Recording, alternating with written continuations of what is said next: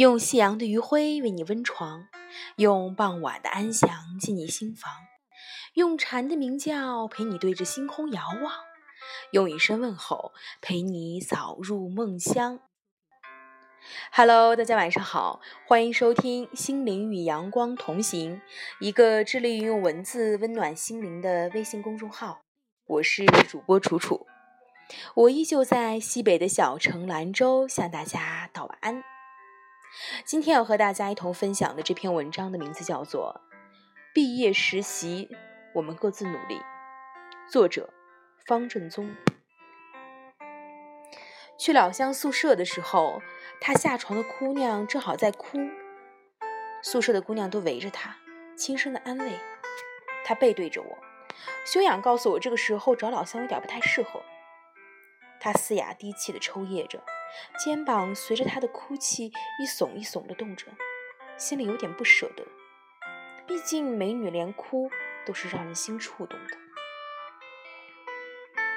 这样的失落、迷茫、不安的时候，我们都有过，也明白最好的安慰方式就是让他自己清楚，感情多的是旁人不懂的一往情深。说不清为什么，可能是上段感情留下的余症。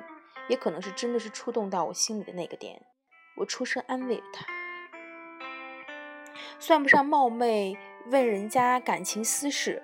我认识那个姑娘，或浅或深的接触，见面也会打个招呼。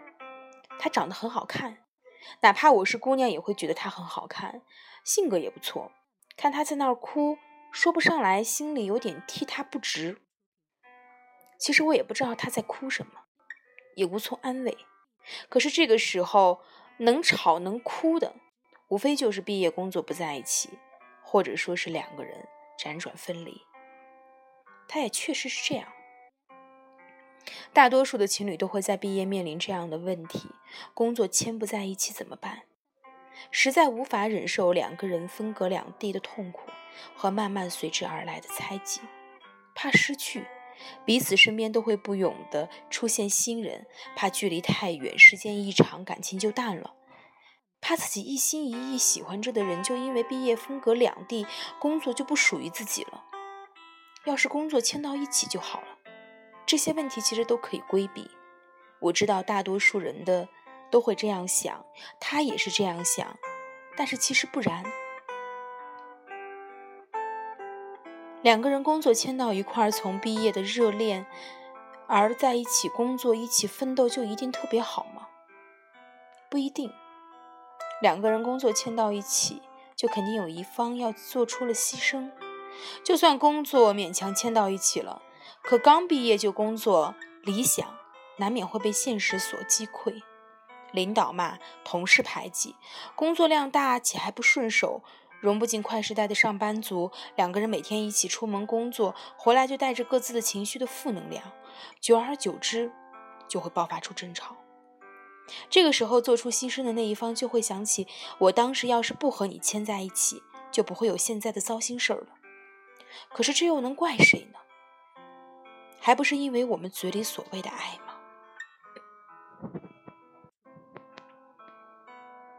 如果是真的爱对方的话，我反而会希望大家在选择的时候不因爱而有所犹豫，哪怕是去选择自己喜欢的工作，哪怕分隔两地，也会有各自努力。或许工作的不顺心也是会有的，每每坚持不下去的时候，只要想到对方在另一个城市还在努力，心中就有一股力量支持着你再努力一把。你们可以时常在电话里彼此埋怨所遇到的各种问题，也会给彼此加油打气。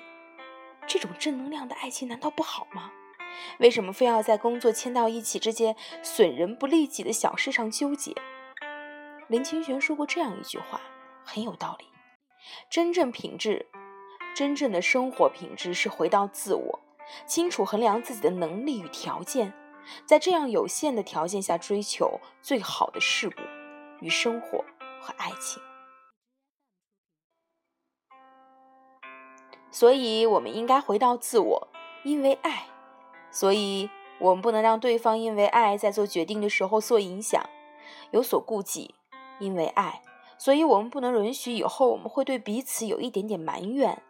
工作如果兴趣相同、爱好相似而牵在一起固然很好，如果牵不到一起也不要勉强。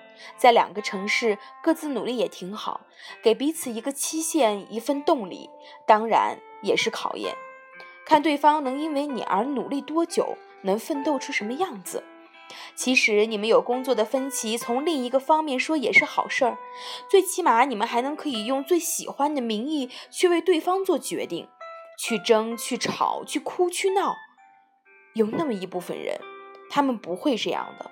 他会祝福他往后的一切，他去哪里都好，只要知道他去哪里就行。他亦不会去追溯，因为他知道，哪怕分隔两地，也会各自努力。而我呢，我哪里也不去，经营好自己，就是哪里都可以去。晚安。